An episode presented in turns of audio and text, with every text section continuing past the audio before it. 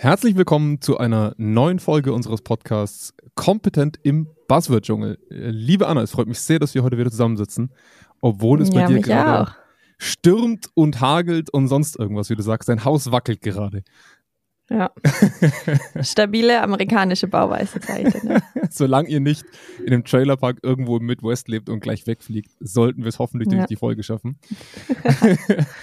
ähm, wir haben letzte Folge relativ lang aufgenommen und haben uns dann im Nachhinein die Folge selber nochmal angehört und waren uns einig, wir müssen ein bisschen schneller zu Potte kommen am Anfang. Ähm, und deswegen würde ich am Anfang jetzt gar nicht viel mehr einleiten, als zu sagen, wir haben heute ein kontroverses Thema dabei das ein bisschen den Streit zwischen Medizin, ich würde mal sagen im weitesten Sinne Gesellschafts- und Geisteswissenschaften und der populären Medienlandschaft ein bisschen aufbricht. Und worum es geht, erfahrt ihr gleich nach unserem kleinen Jingle. Bis gleich. Kompetent im Buzzword-Dschungel. Ein Zweikern-Podcast mit uns Doktorin Anna München. und Jonas Andelfinger. Folge uns durch das Dickicht prominenter HR-Trends. wie Leadership, Engagement und New Work. Anna streckt sich schon und macht sich bereit. Die Muskulatur ist gedehnt. Jetzt sind wir ja durch den Cold Opener durchgerauscht. Jetzt haben wir Zeit, Anna. Jetzt können wir uns Okay, entspannen. cool. Jetzt gibt es keinen Grund für Stress. Ähm, wie, wie, wie entspannen. Das ist sehr kontra unseres Themas heute. Das gibt's nicht. Okay, also im Prinzip halten wir den Stress hoch. Wir ballern durch das Ja. Thema durch, sodass wir am Anfang, Ja. am Ende richtig schön erschöpft sind. Das Denn ist gut. darum geht es heute, um das äußerst populäre und vielleicht schon ein bisschen überreizte Thema der Erschöpfung und des populären Begriffs des Burnouts. Das ist Mhm. Ein Thema, mit dem ich mich persönlich sehr, sehr schwer tue. Ich glaube, das sage ich fast bei jeder Folge. ähm, und ich, ich glaube, ich kann mittlerweile sagen, dass ich ja zum Glück hier nur da bin, um dein Wissen mit meiner oberflächlichen Meinung zu konfrontieren. Deswegen bin ich mal sehr gespannt, was ich heute von dir alles mitnehmen kann. Ähm, ich werde nachher mal so ein bisschen drauf eingehen, was, was mein Problem mit dem Begriff ist und auch wie, wie damit umgegangen wird, werden wir nachher auch noch ein bisschen länger drüber reden. Aber Anna, erklär uns doch einfach mal zu Beginn vielleicht, warum ist Burnout bitteschön in einer Zeit, wo wir doch alle ganz entspannt zu Hause im Homeoffice sitzen, unseren eigenen Kaffee und unser eigenes Klo genießen können, so ein Problem und wird weiterhin immer relevanter äh, für unsere Arbeitswelt und uns privat auch. Mhm. Also die akute Situation mal beiseite. Ähm, grundsätzlich hat über die Jahre hinweg die ähm, der mehr als Wupp. muss ich nochmal Kommst du wiederholen. nochmal rein? Kommst du nochmal rein? Komm nochmal rein, komm Entschuldigung, Kat, neu, hier, genau. Schneiden Also, alles nicht.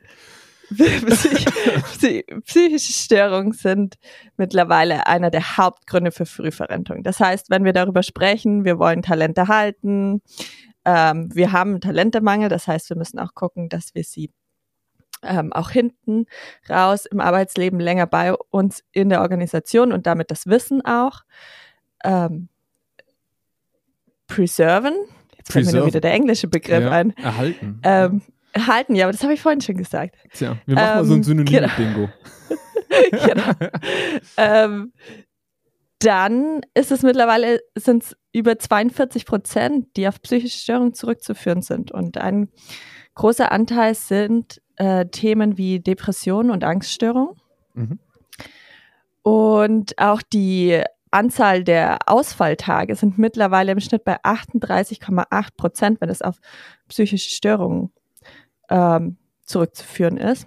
Das heißt, 38 Prozent Nein, aller Entschuldigung. Ausfälle 38,8 Arbeitsunfallstage, nicht Prozent. Ah, Das okay. erste war Prozent, das andere war, genau. Und wir hatten, das heißt letztlich, wir hatten einen Anstieg von 1997 bis 2019, also vor Corona, Mhm. von 239 Prozent.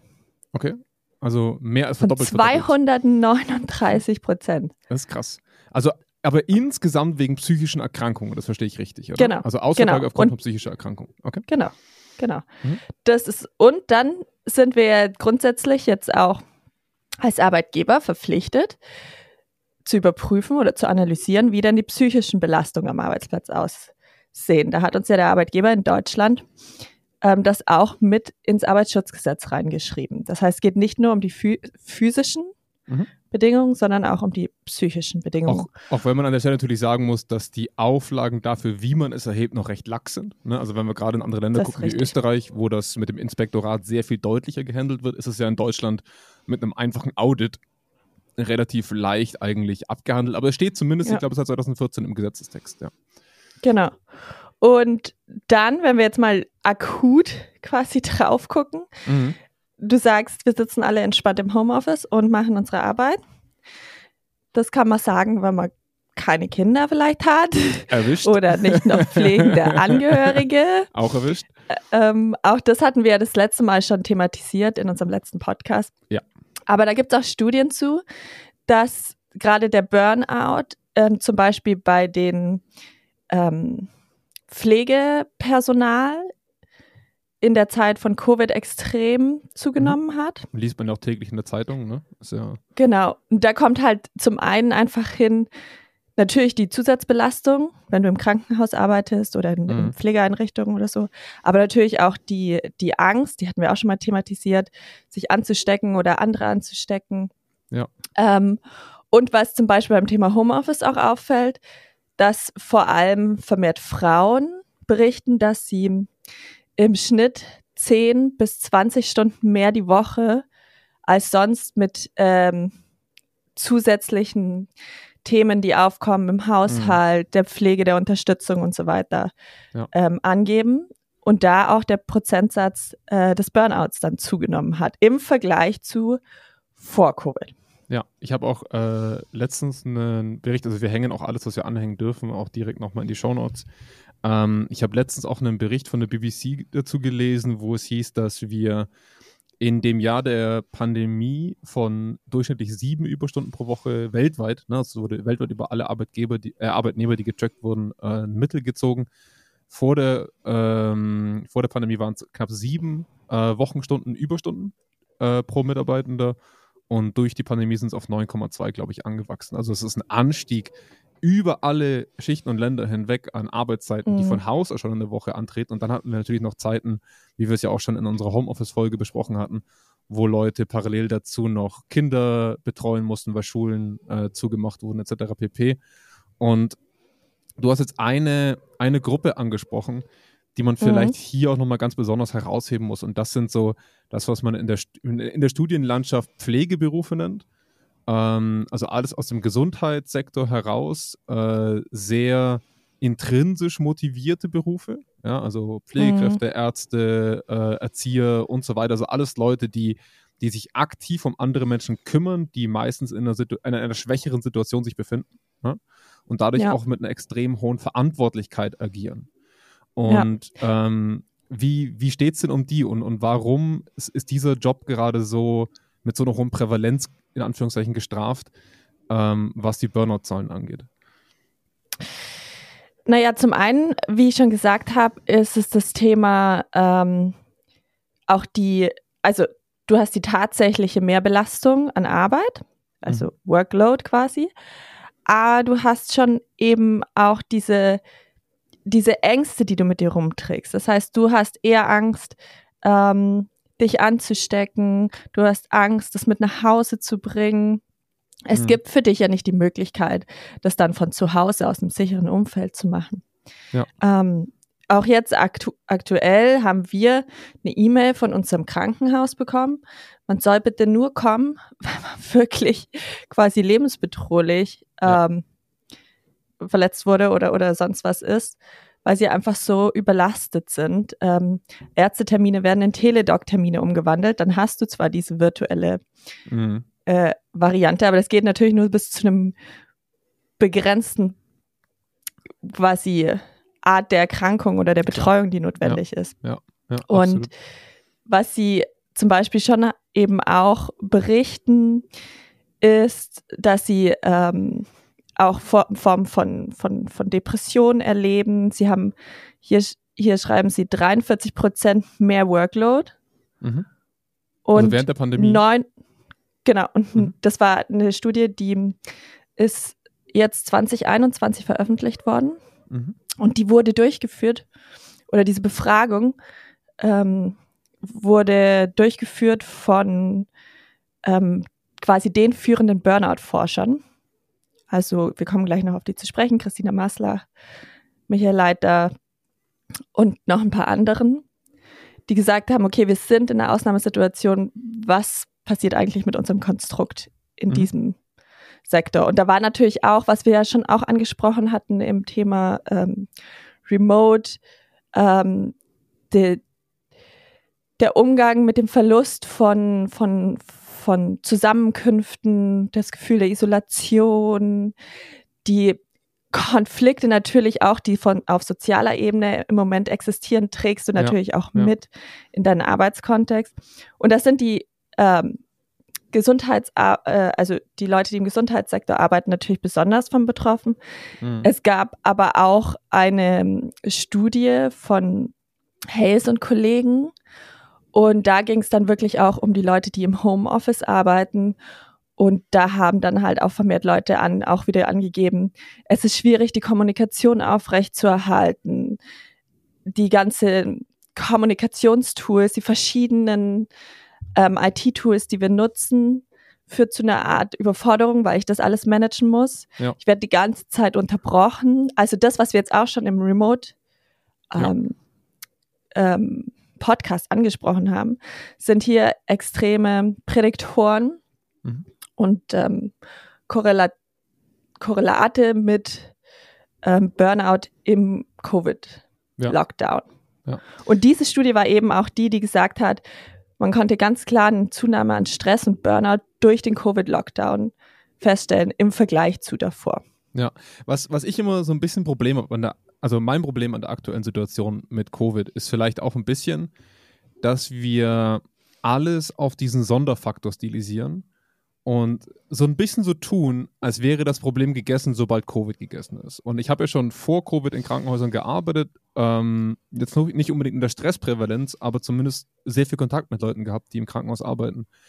Ähm, und mein späteres Beispiel oder meine spätere Kritik an dem Begriff bezieht sich explizit nicht auf diesen Beruf, weil bei diesem Beruf bestimmte mh, Prädiktoren oder Prämissen vorhanden sind, die Erschöpfungssymptome oder Erschöpfungssyndrome ganz explizit auftreten lassen. Und ich für mich habe da so ein bisschen abgeleitet, ähm, dass es ein Job sein muss, wo, wo Leute extremes Verantwortungsgefühl haben, also auch einen bestimmten Grund gegenüber sich selber haben, sich ausbeuten zu müssen, ähm, das eigene Privatleben zurückzustellen, weil etwas anderes wichtiger ist, mit der Belastung nach Hause gehen, habe ich wirklich alles erreicht, was ich heute hätte erreichen müssen? Habe ich einen Fehler begangen? Habe ich etwas vergessen, was vielleicht einem Patienten das Leben kosten könnte? Und das habe ich ganz, ganz häufig gespiegelt bekommen, gerade in Kliniken äh, oder vielleicht auch äh, besonders in diesem Umfeld, wo ja sowieso schon die, die Unternehmenskultur nicht sehr stressschützend ist, sondern sehr ausbeutend auch ist. Ne? Also wir kennen die Arbeitsstunden von Pflegenden auch vor Corona. Ähm, und was, was mir da aufgefallen ist, dass Ärzte und auch Pflegende lang über ihre Stunden hinaus noch Patientengespräche geführt haben, nachdokumentiert haben, äh, telefonisch erreichbar waren. Und das war halt immer alles rechtfertigbar wegen der Verantwortung gegenüber dem Patienten, dieser ewige Kampf gegen die Krankheit und den Tod. Und was, wo das mhm. auch sehr, sehr häufig vorkommt, ist auf jeden Fall in Berufen wie zum Beispiel Polizei, Feuerwehr, Kranken, ne? also dieses mhm. ganze Drumherum, ähm, wo man einfach, ich habe letztens eine Dokumentation gesehen, die ich auch gerne nochmal verlinke vom WDR, war die, wo es darum ging, um, um Ermittler, die pädophilen Ringe untersuchen. Ne? Und ähm, da ist es natürlich extrem schwer, wann gehe ich denn nach Hause? Also kann ja. ich Feierabend machen, wenn ich weiß, dass da 20, 30, 40, 100 Kinder in diesen Videos noch nicht identifiziert wurden und gerade heute Abend wieder die Hölle erleben werden. Also das sind jetzt ganz, ganz brutale ja. Beispiele, aber es ja. muss uns einfach bewusst werden, dass es bestimmte Berufe gibt, wo man nicht einfach sagen kann, ja, chill halt. Also mach halt ein paar weniger ja. Stunden und dann ist das Ganze cool. Ja. Genau, also eine Studie war auch von Presley 2021, die sich auch die Lehrer mal angeguckt haben, jetzt ja. in der Phase. Und wo ganz klar prä signifikante Prädiktoren für Burnout waren auch wieder die Angst, sich selber anzustecken, weil wir wissen mhm. ja, also ich meine, es ist halt nicht so die sind halt nicht geimpft, die Kinder im Zweifelsfall, ja, je nachdem, ja. in welchem Land du bist. So. Und das heißt, du hast einfach automatisch eine höhere Streuung. Oder erklär mal ein Kind, warum er die ganze Zeit mit Maske rumsitzen muss. Das ist alles ein bisschen schwieriger, mhm. als wenn du mit einem Erwachsenen interagierst. Ja. Dann auch die Angst mit ähm, Eltern kommunizieren zu müssen. Mhm. Und der ganze administrative Aufwand, der dann plötzlich drumherum passiert, weil ich das Ganze auch virtuell eben machen muss. Oder wenn sie halt dann kommen, dann haben wir diesen Wellenunterricht, ja. wie auch immer die verschiedenen Regelungen sind. Das heißt, und da ist, ist ja auch immer gut, man sagt immer in Deutschland, Lehrer sind verbeamtet, was jetzt auch nicht stimmt für alle Lehrer. Nee, ja. ähm, aber die, wir vertrauen unsere Kinder und deren Ausbildung ja, dort an. Bei Erziehern und Schulen. Genau ähnlich, ja. Also deswegen, das sind auch nochmal eine Gruppe. Aber ich versuche jetzt mal einen total harten Cut zu machen. Um dich in deiner Sympathie oder vielleicht ja. Empathie mal so ein bisschen rauszurütteln. Sehr, sehr gerne. Und zwar gab es auch jetzt in Zeiten von Covid einen Aufschrei im Investmentbanking. Ja, meine Lieblingsbranche. Und ähm, da gab es auch Effekte, äh, die mit Hinblick auf Burnout relevant waren. Und zwar ja. gab es eine anonyme Veröffentlichung von Erstjahresanalysten, also quasi das sind, für die, die sich da nicht so auskennen, das sind die, die gerade von vom College quasi kommen mit einem Bachelor und manche weiß ich gar nicht mit Master, aber mit Bachelor in der Regel und dann einsteigen bei mhm ähm, verschiedenen großen, ja. Investmentbanking, Goldman ja. Sachs, JP Morgan, Credit Suisse, whatsoever. Also verschiedene Banken. Ja, also so ein bisschen die Frontschweine, ja, also die, die man schön verheizen kann. genau, und ja. die haben halt in der, die haben geleakt, so eine Umfrage, die intern gemacht wurde. Ähm, und da kam raus, dass die im Schnitt 100 Stunden die Woche arbeiten. Ich erinnere und mich an den fünf, Artikel, ja. Ja, fünf Stunden, äh, fünf Stunden pro Nacht im Schnitt schlafen können ja. seit Covid. Und da gab es extrem gemischte Reaktionen. Also manche ja. haben gesagt, oh, da muss man was machen und so. Andere haben gesagt, anstatt sich hier zu beschweren, wie wäre es, wenn man das mal als Opportunity sieht und mal was draus lernt und dankbar ist den Managern. Ähm, aber die berichten eben auch sehr spezifisch, was sie daran stört, weil natürlich haben ganz viele gesagt, hey, niemand von euch muss ins Investmentbanking gehen. Ihr geht ja. da rein, weil ihr Shitload of Money bekommt. Ihr wollt abkassieren. ja, ihr wollt abkassieren. Ja. So, ihr kriegt so viel Geld. Ja. Ähm, dann müsst ihr doch da nicht hingehen, so ungefähr. Und dann sagen aber halt die Erstjahresanalysten so, ähm, ja, aber das war natürlich, habe ich mich einlullen lassen von all den tollen Events und dem vielen Geld und so weiter. Klar, ja. Aber trotzdem war ich mir nicht bewusst, was am Ende daraus passiert. Und es gab ja auch schon einen, ähm, vor einigen Jahren einen Vorfall, da ist ein Praktikant gestorben, mhm. nachdem er mehrere Tage ohne Schlaf durchgearbeitet hat. Ja. Und die, der hatte dann halt ähm, einen Anfall und ist daran gestorben. Und man konnte jetzt nicht sagen, okay, das ist jetzt eins zu eins darauf zurückzuführen, aber offensichtlich war da ein Zusammenhang und wir wissen ja auch aus der Schlafforschung, mhm. dass wenn wir weniger als vier Stunden über einen längeren Zeitraum hinweg schlafen, dass der Körper nicht mehr in der Lage ist zu regenerieren. Ja. Und, und dass das sogar eine Todesfolge haben kann. Ja, also ich meine, in anderen Kulturen, und es wurde ja mittlerweile auch schon eingedeutscht, dieses Karoshi aus dem, aus dem Japanischen, diese Tod durch Arbeit oder Tod durch Überarbeitung, hat er nicht umsonst feste Begrifflichkeiten in vielen, vielen Sprachen bekommen über die Zeit. Ja. Also ja. gerade in Kulturen, wo das sehr, sehr üblich ist. Und ich, ich, erinnere mich an den Artikel, den du gerade nennst, weil ich weiß noch, dass ich glaube, bitte verklag mich nicht, ich glaube, Goldman Sachs darauf gesagt hat, ähm, alles klar, wir führen einen freien Tag die Woche ein. Ja, ja, ist richtig. Also die Lösung war dann zu sagen, okay, ähm, wir machen ähm, ein Pencil Down ja. Policy und das heißt, nach 21 Uhr am Freitag keine Mails mehr bis Sonntagmorgen, sodass der ja. Samstag frei ist. Genau. Und ich war so natürlich mit meiner deutschen What? Moment mal. Das ist immer noch der Sonntag, den ich arbeiten muss. ja. Ja, das macht für mich gar keinen Sinn. Aber das ist halt so, und das ist eine wunderschöne Überleitung zu dem Thema, was mich eigentlich so nervt an Burnout. Vielen lieben Dank. Ja. Ähm, das ist eine schöne Brücke, die du gebaut hast. Diese, diese ganze Work Hard, Play Hard Kultur, du hast ja auch ein paar sehr schöne Schlagworte aufgeschrieben. Work Hard, Play Hard, Work Till You Drop Culture. Also so dieses ganze, ich muss klar dazu sagen, ganz klar männlich dominierte Umfeld in Arbeitswelten. Ähm, und daher kommt meine meine Grundsatzdebatte gegenüber Burnout ist so ein bisschen, dass ich der Meinung bin, dass Burnout häufig nur deswegen so populär geworden ist, weil Burnout geil klingt.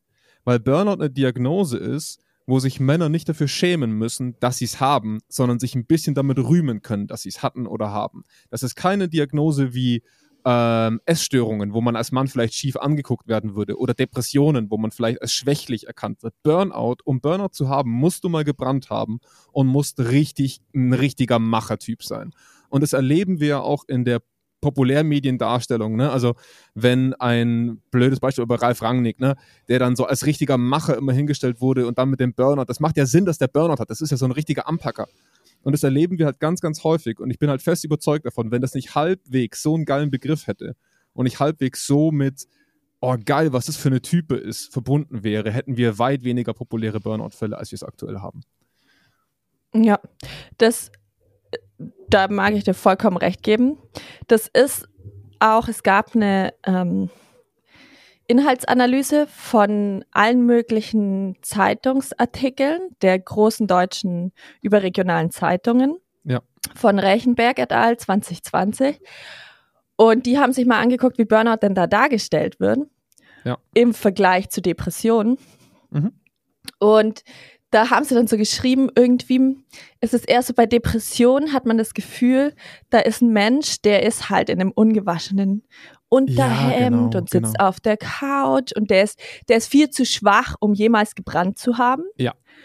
Ähm, während äh, bei einem Burnout-Erkrankten denkst du dann so, oh, das ist, das ist ein smarter Workaholic, der hat ja, einfach ja, genau. extrem viel gemacht. Das passt in die Idee unserer Leistungsgesellschaft, sagen die Autoren auch. Es ist etwas, ähm, was zu unserer Vorstellung erfolgreichem Job mhm. ähm, beiträgt. Also es ist tatsächlich der Erfolg legitimiert den, den Burnout. Ja.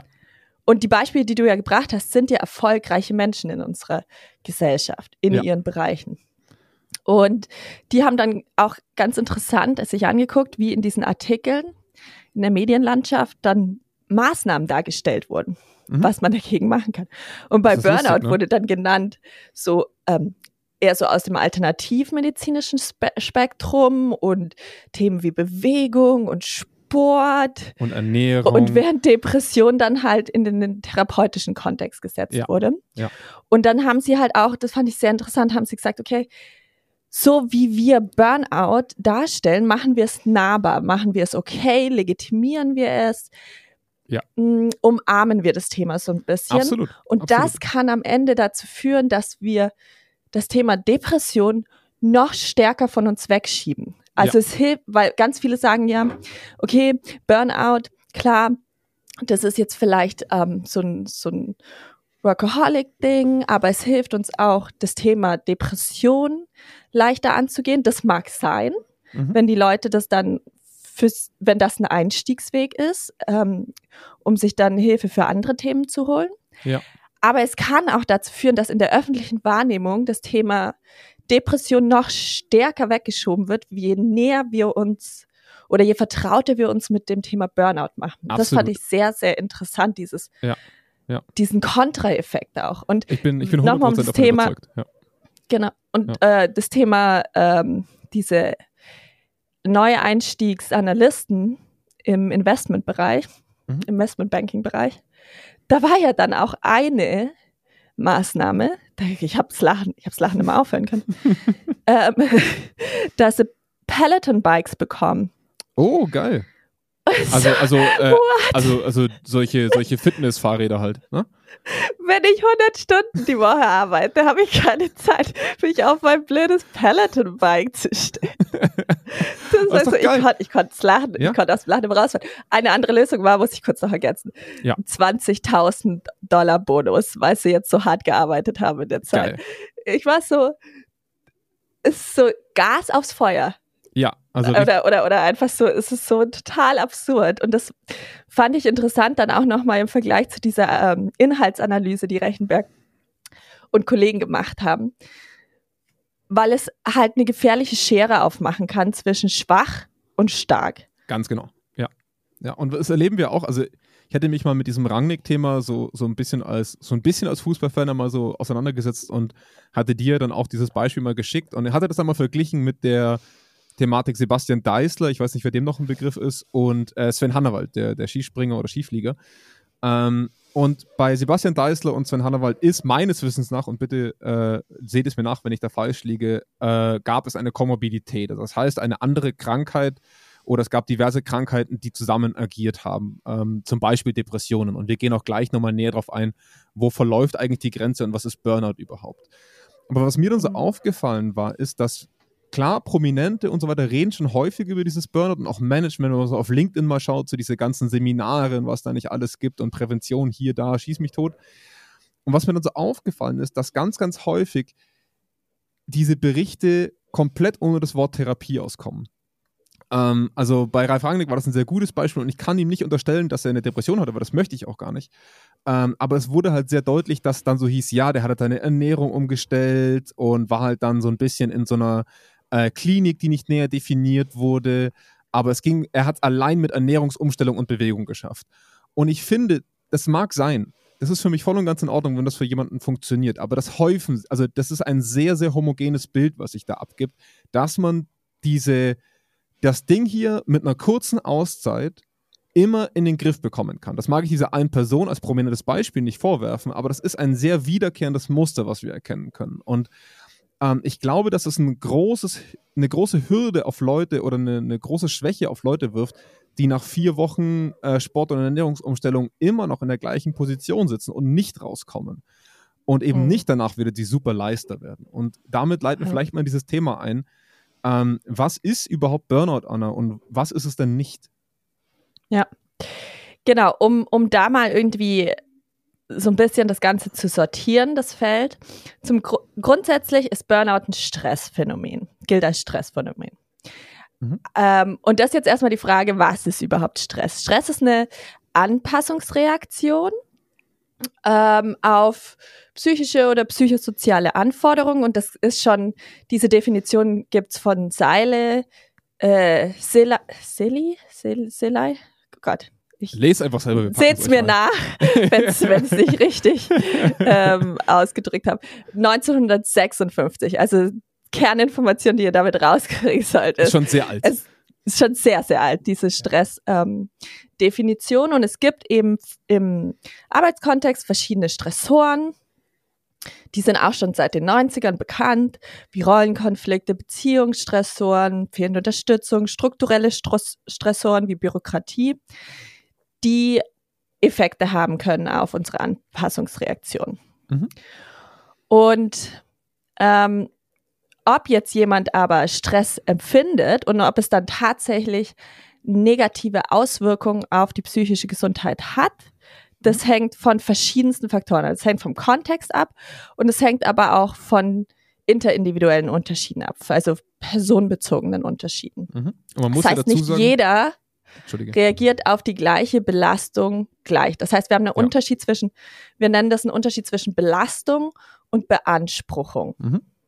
Und vielleicht, genau. vielleicht kann man an der Stelle noch ganz kurz sagen, dass, dass es ganz, ganz schwierig ist, da jetzt wissenschaftlich und nicht umgangssprachlich zu agieren, weil Stress und Belastung in der Wissenschaft neutral definiert sind. Das heißt, ein Stressor, mit dem kann ich positiv umgehen oder wie Anna gerade sagt, im Beanspruchungsbereich negativ darauf reagieren. Das heißt, wir in der, aus, aus dem wissenschaftlichen Kontext heraus betrachten Stressoren absolut neutral. Die können mich in was Positives anregen, sie können mich aber auch in ein negatives Setting bringen. Also ein Stressor kann auch dazu führen, dass ich tolle Ideen habe, dass ich mehr Energie habe, dass ich was anpacken will. Ne? Also dieser Fight-Flight-Mechanismus mhm. äh, ja auch äh, getriggert werden kann.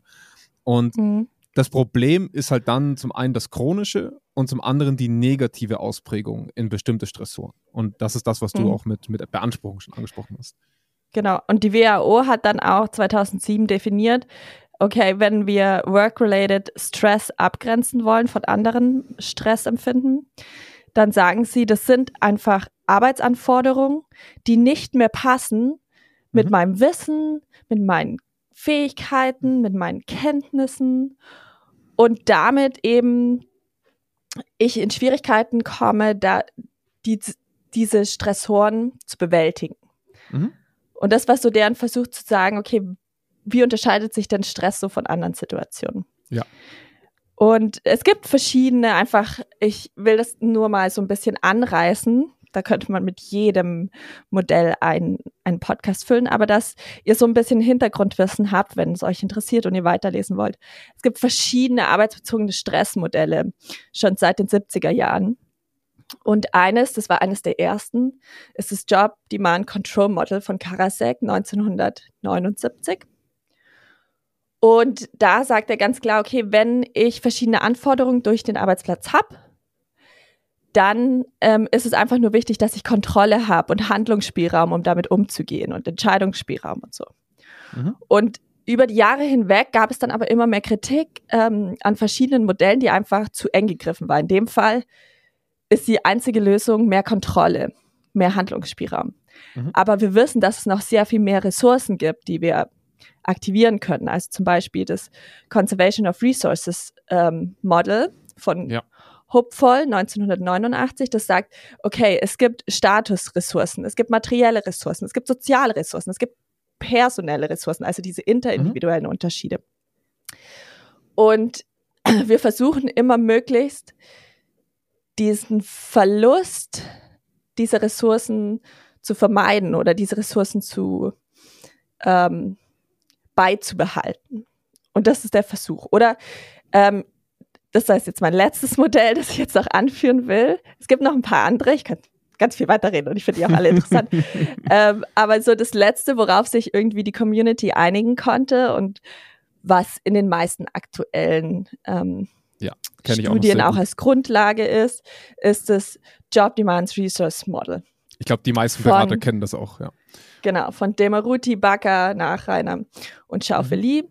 Die, die, erste Variante kam 2001 raus. Über die Jahre hinweg haben sie es ein bisschen erweitert und die Grundaussage mhm. ist einfach, wir haben Anforderungen, die können negative Auswirkungen auf unsere psychische Gesundheit haben. Das heißt, sie fördern Burnout und reduzieren Engagement.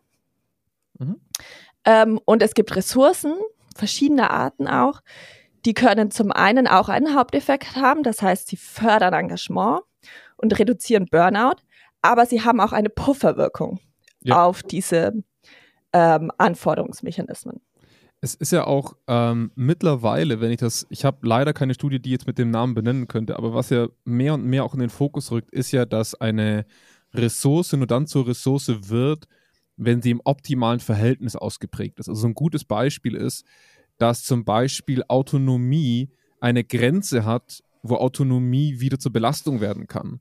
Also ähm, beispielsweise Entscheidungsfreiheit jetzt in der eigenen Arbeit ist ja auch stark verbunden mit Verantwortlichkeit. Das heißt, desto mehr ich entscheiden kann für meinen eigenen Bereich, ist es am Anfang erstmal eine Ressource. Wenn es aber zu viel wird und ich zu große Verantwortlichkeit erfahre, kann es wiederum eine Beanspruchung oder Belastung werden. Und das ist eigentlich ganz spannend in dieser ganzen Betrachtung, dass es extrem davon abhängt, in einem sehr ambivalent oder einem sehr schnell sich ändernden und wechselnden Feld eine gute Ausprägung zu finden aus dem, was Leute brauchen und dem, was sie geben können. Ne? Ja. Und es ist, das sieht man eben auch an diesen Modellen, dass sie sich immer weiterentwickeln. Wir haben, du findest keine Schubladenlösung zu diesem Thema, weil wir eben unterschiedliche kontextuelle Faktoren haben und unterschiedliche interindividuelle Faktoren haben.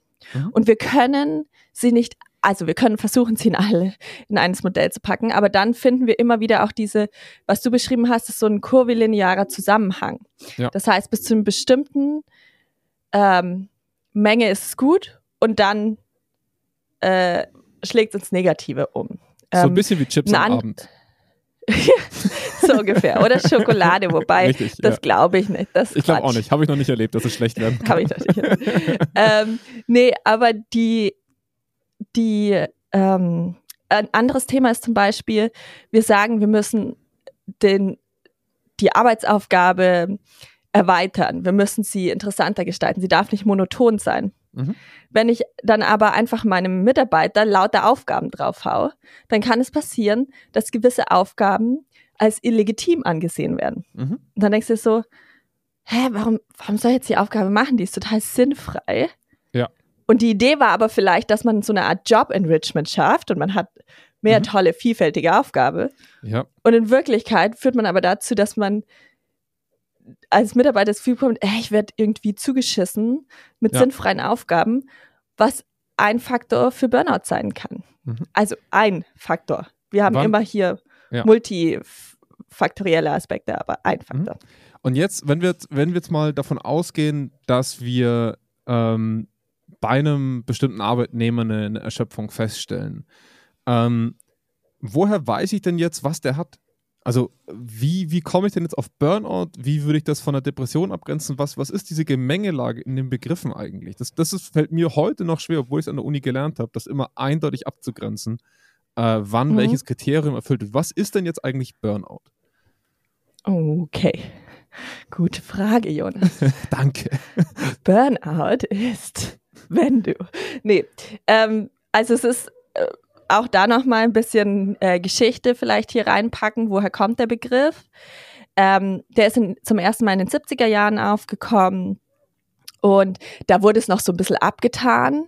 Da gab es so, ja, okay, also es gibt's nicht oder wenn es gibt, dann hat das nur eine kleine Minderheit. Da mhm. habe ich mir so gedacht, ha, das findet mhm. man heutzutage auch noch ein bisschen, aber okay. Ja, und dann hat der, der deutsch-amerikanische Psychoanalytiker Herbert Freudenberg hat Burnout als das erste Mal als ähm, Begriff beschrieben mhm. und hat es vor allem bei sich selber und bei ehrenamtlichen Mitarbeitern von Kriseninterventionsorganisationen beobachtet und hat äh, beschrieben, dass so eine physische und psychische Erschöpfungszustände festgestellt werden können, so eine Reizbarkeit, zynisches Verhalten gegenüber den Klienten mhm. und dass sie tatsächlich das Wort ausgebrannt verwendet haben. Ja. Und eigentlich erst so seit den 90er Jahren sagt man, okay, jetzt haben, da hatten wir so eine große Menge an Studien zum Thema Burnout. Da ist der Hype quasi losgegangen. Und einer der Pioniere oder der Pionierinnen in der Forschung war die Sozialpsychologin Christina Masler. Und auf die ist auch zurückzuführen, wie wir heute ähm, Burnout definieren. Also es ist ein relativ ähm, bis heute eine ein relativ stabile Definition geblieben. Und wir sagen, dass es ähm, eigentlich so ein Drei-Komponenten-Modell gibt und dass Burnout ein psychologisches Syndrom ist, das aus erstens emotionaler Erschöpfung, mhm. zweitens Depersonalisierung und drittens ähm, wahrgenommener reduzierter Leistungsfähigkeit, subjektive Leistungsfähigkeit. Ich glaube, zwei von drei verstehen wir alle. Was ist denn bitte Depersonalisierung? Genau, das wird auch manchmal mit Zynismus übersetzt. Das ist gut, dass du das fragst, weil das ist nämlich auch ein entscheidender Faktor, weil ganz viele gesagt haben, haben, haben wir nicht Erschöpfung schon und Stress? Brauchen ja. wir da überhaupt eine neue Definition? Ja. Und die Argumente aber waren, eben genau zum Beispiel die zwei anderen Facetten, Depersonalisierung, ist ja etwas, was jetzt nicht nach innen gerichtet ist, sondern das beschreibt, wie ich mit anderen Menschen umgehe. Ja. Oder wie ich mich in Bezug auf andere oder soziale Beziehungen verhalte. Das heißt, ich ziehe mich zurück, ich werde eher vielleicht eben ein bisschen zynisch mit, mit meinen Klienten, Kunden, wie auch immer. Patienten, ja. Patienten, genau. Und das ist eben so dieses, dieser Zusatz dieser anderen zwei Facetten zeigt, mhm. dass es nicht nur eine, eine, interne Reaktion ist, eine internale Reaktion ist, sondern ähm, dass es tatsächlich auch mh, eine Reaktion, ein Verhalten nach außen mhm. ähm, widerspiegelt oder, oder äh, bewirkt. Und jetzt hast genau. du, jetzt hast du gesagt, das ist ein Syndrom. Ist das dann jetzt eine ja. Krankheit? Also kann ich jetzt, kann ich jetzt sagen, ich bin an Burnout erkrankt? Weil das hören wir ja sehr, sehr häufig. Ähm, nein. Also, okay, ich sag Jein, weil es für den Laien ein psychologisches, ein psychologisches Jein. ähm, ich würde sagen, ich als Anna sagt Nein, aber um fair zu sein, die Informationen, die da draußen rumschwirren, sind nicht eindeutig. Ähm, ja. Es gab plötzlich vor ein paar Jahren in allen Medien, uh, Burnout ist als Krankheit anerkannt worden, endlich mhm. kriegt es die ähm, medizinische Aufmerksamkeit, die notwendig ist. Im ICD-11 haben sie das jetzt als Krankheit angesehen Mhm. und das stimmt nicht. Das war in überregionalen Zeitungen überall propagiert Fake News worden. confirmed. Okay, okay. Das stimmt nicht. Ich habe ich hatte nämlich interessanterweise auf die Vorbereitung hierzu habe ich bin ich auf die Webseite ähm, von der WHO und dem ICD 11 gegangen, um natürlich auch meine Fakten klarzustellen. Und ähm, da wird weiterhin, also was der Aufschrei kam, im ICD 10 wurde zum ersten Mal Burnout mit aufgenommen. Mhm.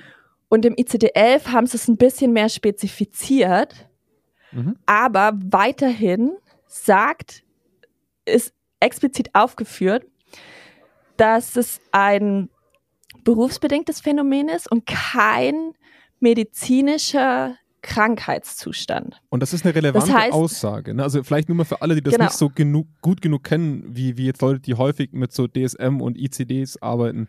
Also ICD Oh ja, heißt, heißt generell International Classification of Diseases. Das heißt, da richten sich normalerweise weltweit Mediziner Mhm. und auch Länder danach, oder? Was eine Krankheit Also ist in und was Deutschland ist es, in Deutschland, ähm, Therapeuten ordnen danach ihre, ihre Diagnose ein oder Mhm. auch Ärzte. Ähm, aber zum Beispiel im amerikanischen Kontext ist es nicht. Der DSM? äh, DSM Ja. viel, viel stärker. Also es ist jetzt, halt- aber es ist eine der dominanten ähm, Klassifizierungssysteme, Ja. wonach sich dann ein Mediziner, ein Psychologe, ein Therapeut, wer auch immer, dann hinsetzt und die Diagnose Oder ähm, eben auch eine Krankenkasse oder eben auch eine Krankenkasse überlegt, wofür lassen wir Behandlungen zu. Also das ist wirklich Ja. ein extrem wichtiger Schritt für Diagnosen, um abgerechnet werden zu können, ob sie in irgendeiner Klassifikationsliste auftauchen. Deswegen reiten wir da auch so gerne auf solchen ICD-Sachen rum, weil, weil das ein wirklich großer Schritt ist für die medizinische Wissenschaft, um zu sagen, das wollen wir und können wir behandeln. Ja. Sorry, Anna. Und es wird explizit in dem Kapitel auch aufgeführt, wo es um Faktoren geht, die den Gesundheitszustand beeinflussen können. Mhm. Und ähm, wo es auch explizit dann um den Gesundheits, ähm, äh, den Gesundheits- und Pflegekontext geht, zum Mhm. Beispiel. Weil, das ähm, muss man hier auch noch ergänzen, der ganze Ursprung von Burnout war tatsächlich von Freudenberg über die Krisenintervention und dann bei Maslach auch über, ähm, über sozial, also ähm, Jobs, die mit sozialen Interaktionen zu tun haben, also ähm, Gesundheitsarbeitende Mhm. oder äh, Pflegearbeitende oder äh, mir fällt gerade kein anderes Beispiel ein. Aber es war es war eigentlich explizit abgegrenzt für eine bestimmte Art von, von Jobs. Mhm. Und heutzutage haben wir es natürlich in einem, ähm, finden wir es in verschiedenen Jobbereichen ähm, wieder. Also es ist Absolut, jetzt nicht ja. mehr so eng. Und auch die Studien, also wir haben jetzt vorhin auch verschiedenste Studien aufgeführt, Mhm. ähm, sei es Remote, sei es Lehrer, sei es ähm, äh, Health Worker, wie auch immer. Ja. Ähm, aber grundsätzlich ist es in dem Kapitel, also Faktoren, die unsere Ges äh, Gesundheit beeinflussen können. Mhm. Und es ist im ICD-11 auch ähm, aufgeführt nach diesen Dimensionen, die ich schon aufgeführt hatte, ähm, die auf Maslach zurückzuführen sind. Also es hat eine stabile Definition des, der, des Syndroms per se. Aber warum sich, warum es so schwer ist zu sagen, hey, warum könnt ihr nicht einfach eine Diagnose draus machen? Der Grund ist, dass man mittlerweile mehr als 160 Beschwerden hat, die dazu aufgelistet wurden. Ja. Und es gibt keine klare diagnostischen Kriterien, Mhm. wie für andere Erkrankungen. Und das macht es so schwer, diesen Begriff in eine Diagnose zu gießen. Ja. Und deswegen ist es, es ist keine legitime Diagnose. Und ich habe auch noch mal mit Freunden gesprochen, die sich für den, die im therapeutischen ähm, Klinikkontext arbeiten, die auch sagen, ja, die Leute kommen damit, weil Ärzte dürfen das auf Krankschreibungen draufschreiben. Also es ist anerkannt von Krankenkassen, dass du krankgeschrieben werden kannst wegen Burnout. Das okay. kann da draufstehen. Aber meistens, wenn du einen ähm, Therapeuten siehst, dann wird geguckt, wie du schon sagst, was für andere Krankheiten ähm, sind denn damit verbunden. Okay. Also eben Depression, Angststörungen, ähm, sowas. Das heißt, ich kann mit der, mit der Symptomlage zum Arzt gehen, kriege auch das auf meine Bescheinigung drauf, die, ich der, die der Arbeitgeber natürlich nicht einsehen darf.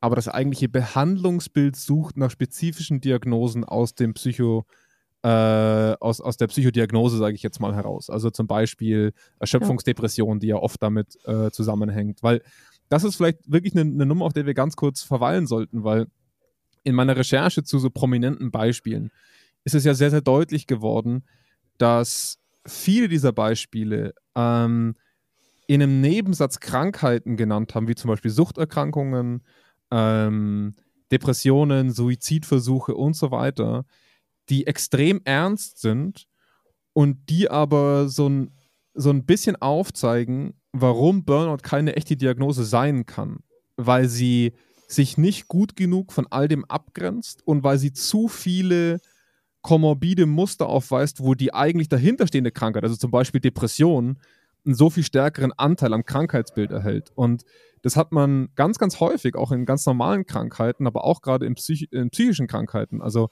gerade wenn man so in Richtung der, äh, der frühen Diagnosen schaut. Ähm, Schizophrenie ist ja nach wie vor eine sehr umstrittene Diagnose zum Beispiel. Ähm, Autismus ist, war lange Zeit und ist, glaube ich, auch heutzutage noch einigermaßen umstritten, wo immer mehr Subsyndrome, sage ich jetzt mal, entdeckt werden, die sich immer besser abgrenzen lassen, damit auch die Therapie und die Diagnostik erleichtern. Und da ist mhm. Burnout halt einfach noch nicht. Ich weiß nicht, ob sie es mal werden kann, aber es ist halt einfach deutlich, wenn man diese ganzen Augenzeugenberichte, sage ich jetzt mal, durchschaut, dass jeder Fall so extrem unterschiedlich in dessen Ausprägungen und Verhaltensweisen sind. Ja, ja.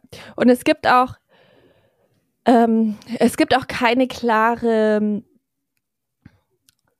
keine klare Verlauf dieser Krankheit, wenn wir sie als Krankheit bezeichnen wollen, was sie eigentlich nicht ist. Aber mhm. ähm, also ich, ich trenne es für mich immer so ein bisschen. Burnout ist ein organisationspsychologisches Konzept, das oder Konstrukt, das im ganz klar im Arbeitskontext ähm, ausgelöst wird durch arbeitsbezogene Stressoren. Mhm. Ähm, wir wissen auch, dass trotzdem noch sowas wie Work-Life-Balance damit reinfließt und so weiter. Und wenn ich dann die Arbeit nach Hause bringe, dann wird es immer ein bisschen schwieriger und so, das abzugrenzen von. Aber grundsätzlich ist Burnout, kann, sagt man, okay, es kann eine einfache, leichte Erschöpfung sein. Mhm. Aber das Spektrum reicht einfach auch manche sagen, es ist so ein Spektrum. Du kannst so eine einfache Erschöpfung haben, da brauchst du einfach ein bisschen Auszeit, mhm. Distanz, vielleicht mal überlegen, ob du was in deinem Leben ändern willst, auch den Job oder sonst was. Und dann geht es aber bis zu eben einer schweren Depression. Ja. Das sind diese Verlaufsmodelle. Es gibt auch verschiedene Phasenmodelle, wo man dann sagt, okay, der erste Anzeichen ist eine emotionale Erschöpfung. Mhm dann kommt die Depersonalisierung und dann kommt erst die wahrgenommene ähm, hm. Leistungs subjektive Leistungseinbrüche. Ähm, Oder das, es gibt ja. auch alternative Modelle, die sagen, erst kommt die De Depersonalisierung, das heißt, erst wirkt es sich auf meine sozialen Kontakte hm. aus, dann kommt die Erschöpfung. Also es ist ähm, es ist auch gar nicht ausmachbar, oder? Also du, woher weiß nee. denn ein Patient, wann der Onset einer Krankheit war? Also ab welchem Zeitpunkt sind denn meine Gefühlsausschläge geringer geworden? Sagt mir mal bitte, wann, an welchem Tag das angefangen hat und ob vielleicht der Zynismus vorher da war. Also das ist halt einfach auch nicht machbar in Retrospektive, ja. gerade für Patienten das zu erleben, ähm, weil, weil das einfach immer ein schleichender Prozess ist. Und wir alle wissen ja, bestimmte Persönlichkeitstypen sind anfälliger dafür und die sind von Haus aus vielleicht einfach schon mal ein bisschen zynischer gewesen oder haben eine bestimmte charakterliche Eigenschaft gehabt, die gar nicht so davon abgrenzbar war von dem Ansetzen der Krankheit selber. Und das macht es auch ja. für das Umfeld so schwer, rechtzeitig einzuschreiten, weil wo fängt denn Fleiß an? Wo fängt Gewissenhaftigkeit an? Wo fängt vielleicht auch eine gewisse Leidenschaft zur Arbeit an? Und, und wo fängt Burnout an? Ne? Also wo hört es auf und wo geht so diese, dieses Erschöpfungsmodell los? Und ja. du schreibst es ja auch hier in deinen Research, ne? Also wir haben Schlafstörungen, Magenbeschwerden, Kopfschmerzen, Depressionen, Angstzustände, Hilflosigkeit. Also das sind alles Dinge, die extrem unterschiedlich auftreten können. Äh, ich, sag, ich, sag's mal ganz explizit, du stand, hast hier reingeschrieben, mehr Saufen und Rauchen, würde ich zusammenfassen. du hast geschrieben, erhöhter Nikotin- und Alkoholkonsum. Also es wird ein bisschen mehr gesoffen und geraucht. Wenn ich ja. drüber nachdenke, ähm, wie viel in meinem ehemaligen Sportverein, also da hatten wir dreimal die Woche Training, wie viel danach getrunken wurde, das hätte ich schon als erhöhten Alkohol Alkoholkonsum niedergeschrieben. Ne? Also für viele Leute ist das ein ganz normalisierender Prozess, der jetzt nicht auf einmal auffällt, Mensch, der Rüdiger, der hat jetzt aber letzte Woche richtig hart zum Saufen angefangen, sondern das ist eine Nummer, die über einen ganz langen Prozess immer stärker auftreten kann. Das macht solche Krankheiten oder solche Erkrankungen, solche Syndrome so unglaublich schwer, gerade bei Männern, die ja seltener zum Arzt gehen oder seltener darüber reden, ähm, so viel schwerer zu entdecken und deswegen auch so schwer, dieses Syndrom wirklich sauber abzugrenzen. Ja, ne? ja. und es ist eben ähm, Thema Abgrenzung, wollte ich nochmal aufgreifen. Wir hatten das vorhin schon mal angerissen. Voll viele haben gesagt, hä, brauchen wir überhaupt Burnout? Wir haben doch Stress als Wort. Ja. Ähm, Stressempfinden. Und aber zum Beispiel gab es auch keinen eindeutigen Zusammenhang zwischen Cortisol während wir das bei Stress haben, mhm. ist es bei Burnout nicht der Fall. Und weshalb eben diese zusätzlichen Komponenten zu, zur Erschöpfung noch so wichtig sind, wenn wir von Burnout sprechen wollen. Kannst du das mal ganz Und, kurz mit Cortisol erklären? Weil ich habe noch so ein bisschen Schulmedizin im Kopf. Also ich glaube, nicht, auch nicht, ne? Also ich weiß noch ungefähr im Kopf, dass bei Depressiven, also normalerweise, wenn ihr am Morgen aufsteht, ist euer Cortisol-Level kurz erhöht. Also es ist einfach ein, ein, ein ein Hormon, was aus eurer Nebenniere, glaube ich, mhm. geschaffen wird, äh, ähnlich wie Noradrenalin, aber es ist halt so ein Aufwecker. Ne, das ist so, es ist ja. so ein, das ist eine Reaktion auf einen Stressor, wie zum Beispiel Aufstehen ist Stress für uns alle.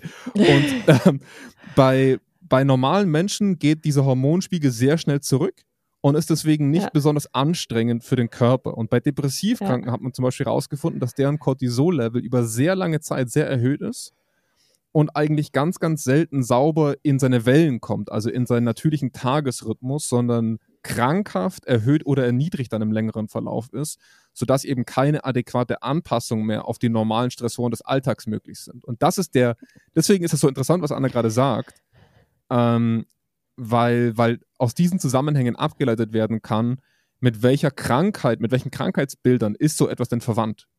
Ne? Ja. Also wenn ich zum Beispiel gucken will in einem Experiment, ob ich Stress indiziert habe, dann gucke ich mir den Cortisolspiegel äh, ja. an. Ja. Das wäre eine objektive Messung für Stress, aber das konnte nicht gefunden werden mit Burnout. Mhm. Das, das heißt, wir können nicht einfach sagen, Stress ist gleich Burnout, sondern ja, Burnout ist ein Stressphänomen, aber da steckt einfach noch mehr dahinter. Mhm. Und auch ähm, dann nochmal zur Abgrenzung von Depressionen. Ähm, es gibt so eine, es gab so eine finnische Querschnittstudie, die gezeigt hat, dass bei zunehmendem Schweregrad von Burnout die Wahrscheinlichkeit von Depression auf 50 Prozent angestiegen ist und dass Depression und das Symptom emotionale Erschöpfung von Burnout 26 Prozent der Varianz teilen. Was heißt das? Dass quasi der Anteil der Aufklärung dieser Konstrukte 26 Prozent gleich ist. Mhm. Das heißt, wir haben eine Überschneidung hier, aber eben mit dem emotionalen Erschöpfungsfaktor, nicht mhm. mit den anderen Aspekten, die halt eben das Ganze nochmal stärker abgrenzen. Das heißt, ähm, genau, also es kann, es, Gle gleichzeitig kann aber auch sein, wir reden hier von, von äh, Zusammenhängen und Korrelationen und so, wir können keine Kausalaussage machen. Das heißt, es kann auch sein, dass eine bestehende Depression ein Prädiktor für die Burnout-Faktoren sein kann. Ja, ja. Das heißt, zum Beispiel manchmal, wenn wir an einer Depression erkranken, kann es auch manchmal sein, dass wir schon vorher depressive ähm, Episoden hatten, das aber noch nicht als so starke Belastung wahrgenommen haben. Ja. Und deswegen nichts passiert ist. Der Leidensdruck so. das, nicht groß genug war. Ja. ja. Genau, genau. Und deswegen kann man das, kann man das nicht so klar sagen, das eine führt zum anderen oder das andere, also äh, Depression führt zu Burnout und Burnout führt zu Depression. Mhm. Ähm, das Einzige, was wir sagen können, ist, dass sie einen gewissen Anteil teilen, aber nicht deckungsgleich ist. Also wir haben nicht eine hundertprozentige Deckungsgleichheit von Erklärungsfaktoren Ja. ähm, zwischen Depression und ähm, äh, Burnout. Lass uns, lass uns vielleicht mal ganz kurz so die, die Kurve bringen zu Leuten, die gerade das Gefühl haben, sehr erschöpft zu sein. Also ich, ich muss ehrlich sagen, dass es mir zum Ende des Jahres so ging, ähm, dass, dass ich sehr erschöpft war und ich sehr froh war, dass bei mir so zwei Wochen Durchatmen einigermaßen gereicht haben, um wieder die Energie für die Arbeit und auch Energie für die Aufgaben zu finden. Und das war für mich ein beruhigendes Merkmal, weil ich gemerkt habe, okay, die Erholungsphasen wirken noch. Ne? Das, Mhm. das gibt es auch anders. Ähm, jetzt müssen wir vielleicht auch nach der ganzen Kritik auch an, an diesem Syndrom oder an der Abgrenzung zur Krankheit, was, was, können wir aus dieser, was können wir aus dieser Art von Einordnung mitnehmen? Zum einen, ähm, es ist keine Schande, erschöpft zu sein und es gibt die nötige Hilfe beim Hausarzt und die Krankenkassen unterstützen einen dabei. Ja, also man, man kriegt seine Krankschreibung aufgrund von Erschöpfungssymptomatik und man muss deswegen nicht gleich suizidal sein. Ja, also man muss nicht gleich sterbenskrank äh, zu Hause im Bett liegen und nichts mehr können. Aber auf der anderen Seite sollte man mit der Diagnose Burnout die Chance ergreifen, einen therapeutischen Ansatz zu suchen. Ähm, es ist schwer genug, manchmal an Therapeuten ranzukommen, gerade an gute Therapeuten, das ist klar. Aber man sollte diese aufgezwungene Auszeit auch dafür nutzen, um das Krankheitsbild näher abklären zu lassen und nicht darauf sich zu belassen, auch einfach mal vier Wochen ein bisschen mehr ausschlafen, dann wird das schon wieder, sondern auf Nummer sicher zu gehen und zu sagen, okay, ich lasse das Ganze diagnos diagnostisch näher abklären. Sollte es wirklich nur eine periodale äh, Erschöpfung gewesen sein, alles cool, ne? Dann weiß ich es auch, aber meistens sind damit ja Anpassungsprobleme an den Alltag verbunden. Und das ist oftmals schon mal der, der Ansatzpunkt für spätere psychische Erkrankungen. Das heißt, ich habe in irgendeiner Form Mechaniken oder Umf ein Umfeld, das mich in eine Vorerkrankung gebracht hat und ich sollte mir diese Muster und diese, diese ähm, wieder ablaufenden Schemata anschauen, um mich selber zu schützen. Unabhängig davon, ob ich jetzt schwer depressiv bin oder halt nicht. Ne? Also das sollte Ja. man auf jeden Fall mitnehmen an der Stelle. Ja. Ähm, was, was können wir denn, ähm, wenn wir mal über dieses gesamte Muster mal so ein bisschen, bisschen drüber gucken, ähm, was, was können wir denn als, als Unternehmen, als Arbeitgeber, als Gesellschaft, als vielleicht Familie, Freunde äh, oder auch selber als Leute, die, die viel arbeiten ähm, und sich gerne vielleicht selber überlasten, was sind denn Punkte, die wir dringend mitnehmen sollten von diesem Thema? Ähm, also, wir hatten ja gesagt, es gibt extrem viele Arbeitsanforderungen, Arbeitsstressoren, die dazu beitragen können, dass wir ausbrennen. Ja. Ähm, es gibt aber auch extrem viele Ressourcen, die uns helfen können. Ähm, was aber zum Beispiel die Forschung gezeigt hat, ist, dass die äh, Stressoren stärkere Prädiktoren sind als Ressourcen. Mhm. Das heißt, mehr Einfluss haben auf das Burnout. Mehr Einfluss haben darauf, wie wir am Ende, ob wir das am Ende als Belastung, Ja. äh, als Beanspruchung wahrnehmen oder nicht. Mhm.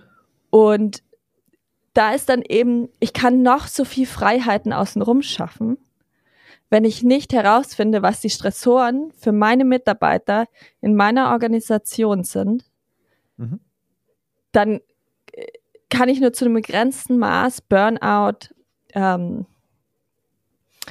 ähm, präventiv begegnen oder eben dann Burnout-Rate reduzieren. Und, und das ist ein ganz, ganz wichtiger Punkt, den auch der Arbeitnehmer sowohl wie auch der Arbeitgeber mitnehmen sollte an der Stelle. Ich kenne das auch von vielen Bekannten, die sind dann am Wochenende immer extrem sportlich aktiv zum Beispiel, weil sie einen Ausgleich brauchen. Das ist super, also macht das auf jeden Fall weiterhin. Aber man muss sich Mhm. bewusst sein, dass der Ausgleich von extremen Stressoren nicht dadurch gefunden werden kann. Das, das mit den, mit den Peloton-Bikes war ein gutes Beispiel von, von dir vorhin, Anna. Also, das ist so dieses klassische, wir, wir akzeptieren den Stressor und versuchen ihn mit irgendwas anderem zu kompensieren. Das ist, das ist abstrus, wenn man sich das vorstellt am Ende. ne? Das ist so wie, wenn man Kettenraucher ist und um nicht an, an Lungenkrebs zu erkranken, geht man fünfmal am Tag an die frische Luft und atmet tief ein. Also das ist immer so, so ein bisschen so ein Paradox. Ne? Also ich füge mir den ganzen Tag Ja. Giftstoffe zu, aber versuche es dann auszugleichen, indem ich zehnmal frische Luft einatme. Ja? Das Ja. funktioniert einfach am Ende vom Tag nicht. Genau, das heißt, wir können nicht einfach immer nur sagen, oh, Sozi mehr soziale Kontakte und Führungskräfte sind dafür verantwortlich, dass sie gut führen und gesund führen und dann ist mhm. schon alles gut. Sondern wir müssen wirklich in die Analyse gehen und gucken, welche Stressoren vor Ort wirken. Ja. Ähm, dann ist es natürlich auch, ich, ich weiß, das Wort haben wir, glaube ich, schon mal verwendet, aber es ist wichtig, eine ganzheitliche Strategie zu finden. Also wir müssen als Arbeitgeber präventiv arbeiten. Wir müssen wissen, was sind die relevanten Stressoren, was sind die mhm. Ressourcen, wie klären wir unsere Mitarbeiter darüber auf. Und das heißt nicht, dass ich einfach nur einen Stressmanagement-Workshop mache. Schade. Ähm,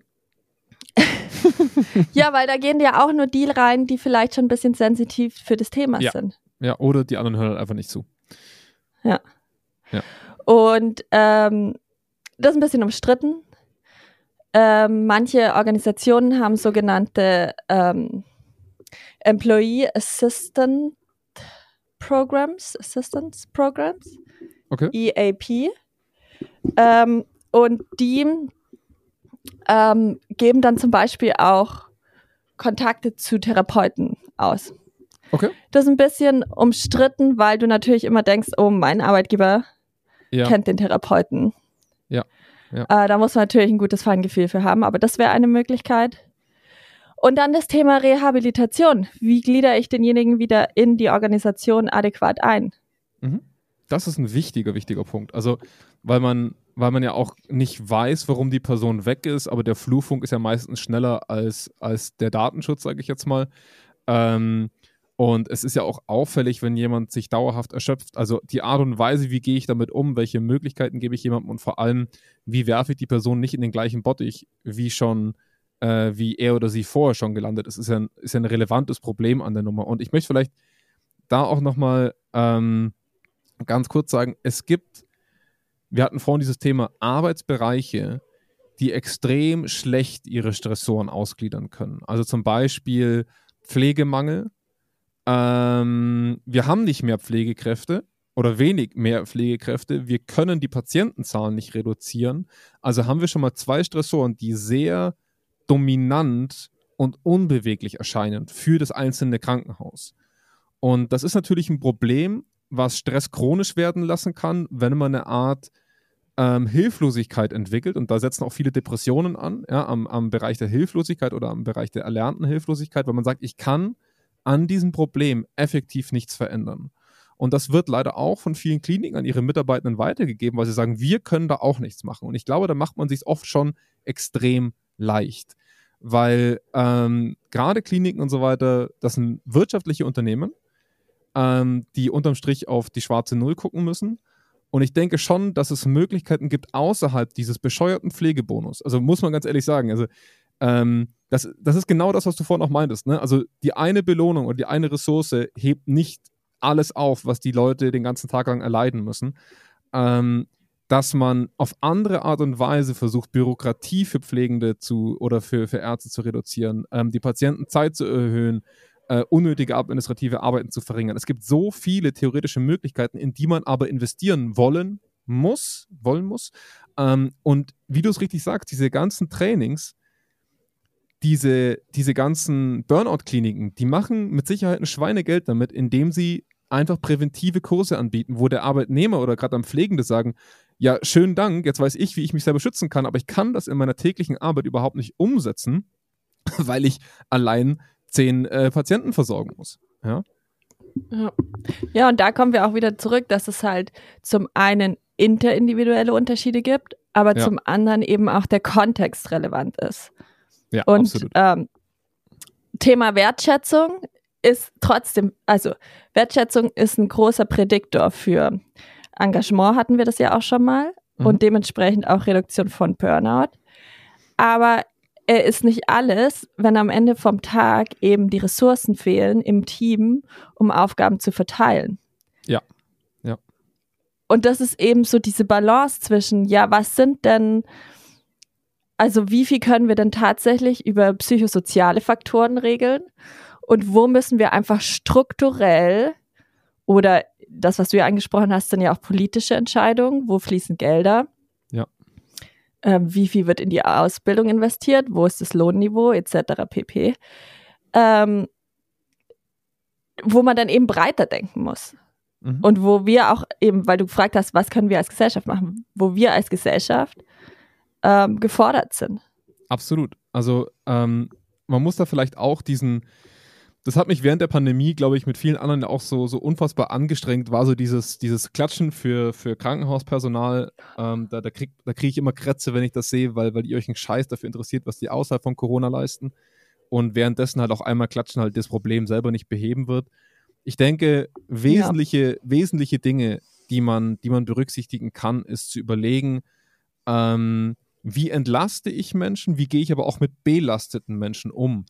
Ähm, das, das fängt damit an, dass man nicht wegen, wegen jedem Kleinscheiß einen Krankenwagen ruft. Das klingt wirklich blöd, aber was, was wir da in der Notaufnahme teilweise schon gesehen haben, und ich arbeite nicht mal als Mitarbeiter in einem Krankenhaus und ich habe nur als Berater dort vor Ort erlebt, dass Leute mit einem Schnitt im Finger in, in, in die Notaufnahme kommen und da eine unfassbare Überlastung verursachen. Das sind Kleinigkeiten im Alltag, wie in, in ähm, den gegenüber Lehr Lehrpersonal oder Erziehenden, ne, was, was halst man denen alles auf, parallel zu ihrer eigentlichen Arbeit und was für eine Verantwortlichkeit gibt man denen, die sie eigentlich gar nicht tragen können. Aber vor allem geht es so ein bisschen darum, dass wir lernen, ähm, Leute zu schützen, dass wir auch bereit sind, eine Anerkennung für Therapien auszusprechen, und zwar indirekt wie direkt. Aktuell ist es nämlich so, dass wir Therapien nach wie vor als ähm, wie soll ich sagen, als wäre die Person dorthin gezwungen worden betrachten. Also der musste in Therapie gehen, so ein bisschen, weil er so krank war. Anstelle das als etwas anzuerkennen, dass jemand sagt, ich habe selber erkannt, dass ich ein Problem habe und ich habe geleistet, um das überbrücken zu wollen, was ja eigentlich ein unglaublicher Schritt ist für viele Leute, was ja viele auch gar nicht schaffen. Ähm, und wir, wir viel mehr in diese Richtung kommen müssen, ähm, dass wir Leute darin bestärken, sich Hilfe zu holen. Und ich glaube, dass viele Unternehmen jemanden eher komisch beäugen sollte rauskommen oder sollte der Verdacht da sein, dass die Person Depressionen hat oder hatte, dass die Person in, in Therapie war oder ist. Also nur wenn dieses Gerücht schon da ist, würde das, glaube ich, in manchen Branchen und Bereichen ausreichen, diese Person nicht auf eine Führungsebene zu setzen. Und das macht mir nach ja. wie vor Sorge. Ähm, was, wie würdest du denn mit diesem ganzen ähm, Work Hard, Play Hard Umfeld. Was ist denn, was ist denn eine Lösung für dieses ganze implizite Leistungsanerkennen bei uns? Uh, was ist die Lösung für unsicher. Weltfrieden? Kann man ja, als ja. nächstes diskutieren. Ja, ähm, also Work Hard, Play Hard ist ist ja auch eine bestimmte Art von Mentalität, steckt da ja dahinter. Ja. Ähm, die, äh, ich will jetzt jemandem nicht, okay, ich mach's einfach. Ich selber habe ähm, selber schon erlebt, wie mich ein Umfeld von hoher Leistungserwartung dazu getrieben hat, dass ich unglaublich viele Stunden gemacht habe. Ja. Ähm, und irgendwie war das am Anfang auch eigentlich ganz cool, so, weil mhm. alle haben das gemacht und man, man hat halt zusammen die Deadline erreicht und so. Und ähm, ich war noch relativ jung zu dem Zeitpunkt und ich habe rückwirkend dann auch als Feedback zurückgespiegelt, dass ich glaube, dass gerade auch Leute, die nicht einschätzen können, wie sie im Arbeitskontext funktionieren, ja. da halt schnell gefallen, also gefangen werden und dann in einen Strudel kommen, der, der extrem schwer ist, wieder, also das, das sich rauszulösen. Ja. ja. Ich, ich drücke es jetzt ein bisschen hin und her, weil ich will nicht, ich will nicht sagen, dass es Work Hard, Play Hard jetzt nur in den Bereichen stattfindet, die wir jetzt vielleicht, also jetzt in dem Beispiel Investmentbanking hatten oder mhm. Beratung oder sonst was. Ähm, und es, es erfordert natürlich auch eine extreme hohe Selbstwahrnehmung von einem selber zu erkennen, wo sind meine Grenzen, wenn ich überhaupt nicht viel Arbeitserfahrung habe. Und das heißt gar nicht, dass wenn ich wenig Arbeitserfahrung habe, dass ich dann eher riskiere, da reinzufallen, nur, dass Leute, die zum Beispiel, weiß nicht, schon 20 Jahre in dem Kontext sind und immer noch nach dem Motto leben, früher, also meine Theorie ist, früher oder später schlägt es auf. Auf jeden Fall. Weil du kannst, du kannst eben nicht auf Dauer diese negativen Effekte abpuffern. Und da mag jetzt Leute draußen sind, die sagen, boah, die redet total Schwachsinn. Das hat alles was mit einer die Einstellung zu tun. Naja, man weiß es immer nicht.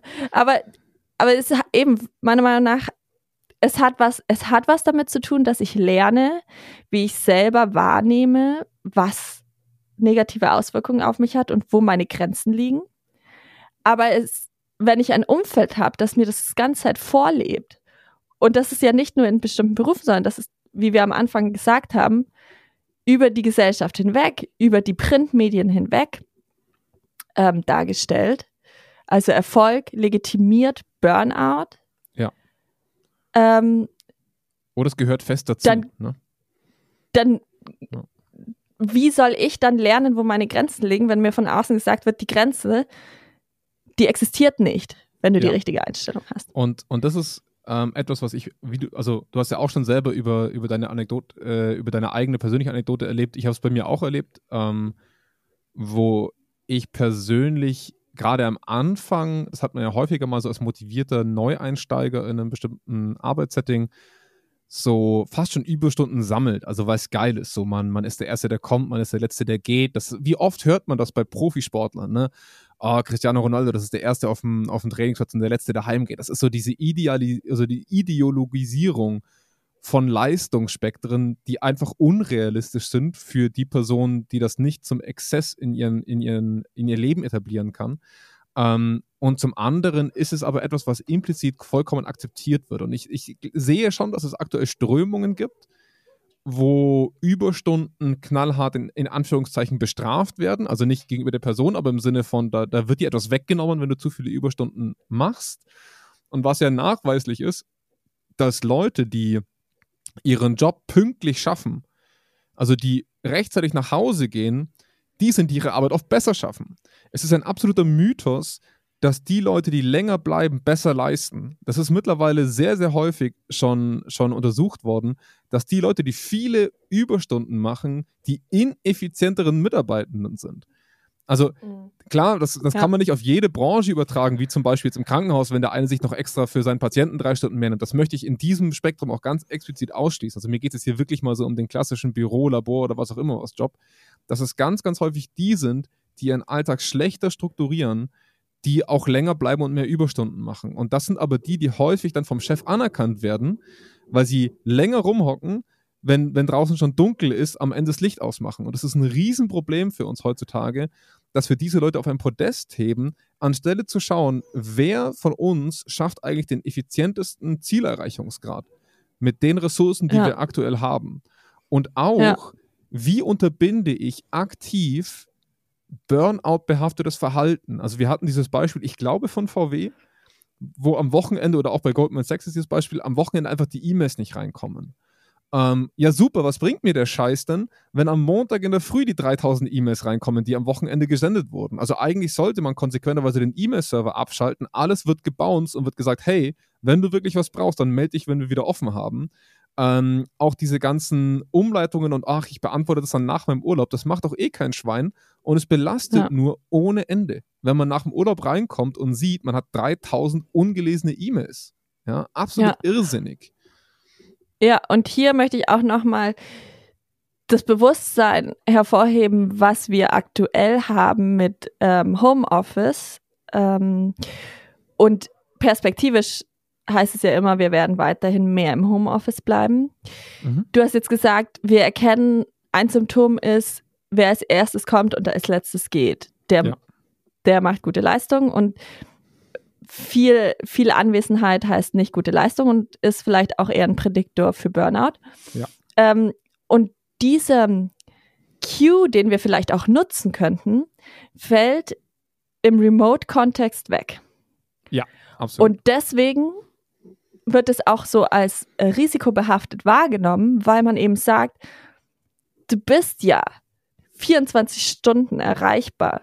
Wie ich sehe in Teams, ob du grün bist, gelb ja. oder rot. Ich ja. sehe das in jeder Kollaborations ähm, Ko Kollaborationsplattform ähm, und kann schreiben, ich sehe, ob du meine Message gesehen hast. Ich meine, das kannst du alles ausschalten, das ist schon klar. Aber auch hier, selbst wenn wir nicht vor Ort sind, strahlt eine Kultur der Erwartungen an Erreichbarkeit, ja, ja. an Arbeit und so weiter aus.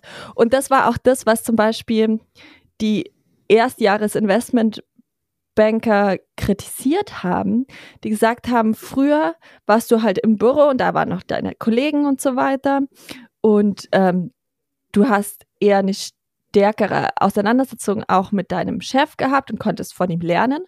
Und jetzt ist einfach nur so, hey, änder mal die Präsentation. Ja. Hey, pass mal das schnell an das über E-Mail oder über die Chat-Systeme fangen wir nicht an, uns auseinanderzusetzen, was ist jetzt die beste Lösung oder macht es überhaupt Sinn, dass ich dich daran setze? Am Ende vom Tag braucht es der Kunde gar nicht so. Ja. Und das ist so die, dieser andere Faktor. Wenn wir sagen, wir sind im Büro, dann können wir das vielleicht noch leichter als Kollegen und, und Chefs wahrnehmen, wenn da jemand ähm, droht auszubrennen ähm, oder eben an, ja. an eine Depression zu erkranken. Ähm, aber gerade in diesem Remote-Kontext ist es noch viel, viel schwieriger. Zum einen, wir hinterfragen nicht mehr so viel, wie kommunizieren wir, sondern wir hauen es einfach nur raus, ja. weil es so viel leichter ist. Und zum anderen kann ich auch nicht mehr wahrnehmen, was es mit dem Gegenüber macht. Richtig. Ja, und ich weiß, ich weiß ja nicht, wie viele Chats noch auf den reinprasseln. Ne? Wenn ich bei jemandem ins Büro komme und sehe, da stehen schon drei Leute, dann weiß ich, oh Mist, bei dem ist heute viel los, da komme ich morgen nochmal. Das sehen ja. wir ja alles nicht mehr. Für uns ist nur diese binäre Kommunikation zwischen mir und der Person äh, offensichtlich. Und ich habe da vielleicht zum Abschluss von meiner Seite noch, ich hatte da zwei sehr schöne Beispiele von Kunden von uns erlebt, die ich wirklich super fand. Die, das erste Beispiel war, dass ein Meeting für eine Stunde nach 50 Minuten automatisch beendet wurde. Ähm, war sehr spannend, fand ich echt cool, weil man hat echt viel geschafft. Ähm, und es war Verpflichtung in diesem Unternehmen, ähm, dass man, und das wurde jede Woche im Team äh, quasi revidiert oder äh, nochmal angeguckt, ähm, dass zwischen Terminen immer verpflichtend 15, 15 Minuten kein Termin sein darf. Das heißt, es mussten immer 15 Minuten Pause zwischen Termine sein, unabhängig davon, ob da mal eine E-Mail geschrieben wurde oder nicht. Aber das, das gab den Leuten die Möglichkeit, diesen Mikrostress über Nachrichten, über meinen Kaffee holen, mal aufs Klo gehen und so weiter, zu ver also so ein bisschen zu vermeiden, weil sie wussten, ich habe gleich 15 Minuten, wo ich das machen kann und dann kann ich in Ruhe in den nächsten Termin gehen.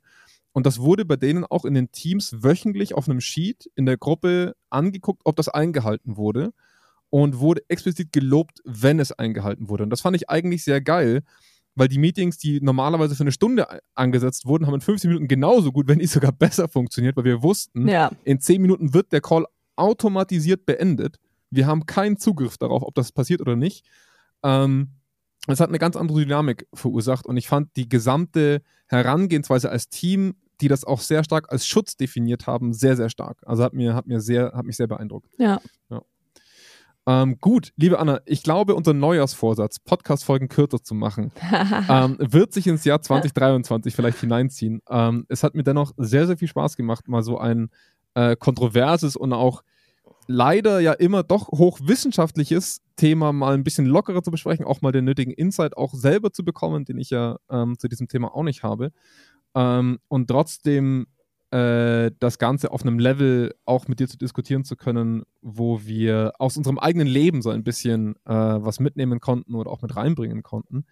Ähm, ich hoffe, wir beide können uns das mit rausnehmen für, für unser eigenes Arbeitsverhalten. Ich hoffe, unsere Zuhörer und Zuhörerinnen können das und können vielleicht sogar die äh, ein oder andere konsequente oder prädiktive Maßnahme ableiten.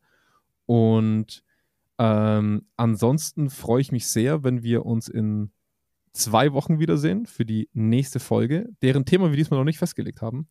Ähm, insofern halten wir uns dann noch ganz bedeckt. möchtest, möchtest du noch was mitgeben zum Abschluss? Äh, ich glaube, ich bin jetzt auch ein bisschen erschöpft. Absolut verständlich nach der Stunde 20. Wir machen jetzt verpflichtend Pause an. Uh, wir machen jetzt verpflichtend Pause, bevor wir uns weiter besprechen, bitte. Machen wir. Kein Problem. Liebe Anna, ich wünsche dir, äh, bei uns ist es gerade Montag, demzufolge schon mal einen ganz guten Start in die Woche. Auch an alle anderen, die das an einem Montag hören. Und ansonsten einen schönen Tag, eine gute Woche und wir hören uns beim nächsten Mal. Vielen Dank. Von mir auch. Danke fürs Zuhören. Bis dann.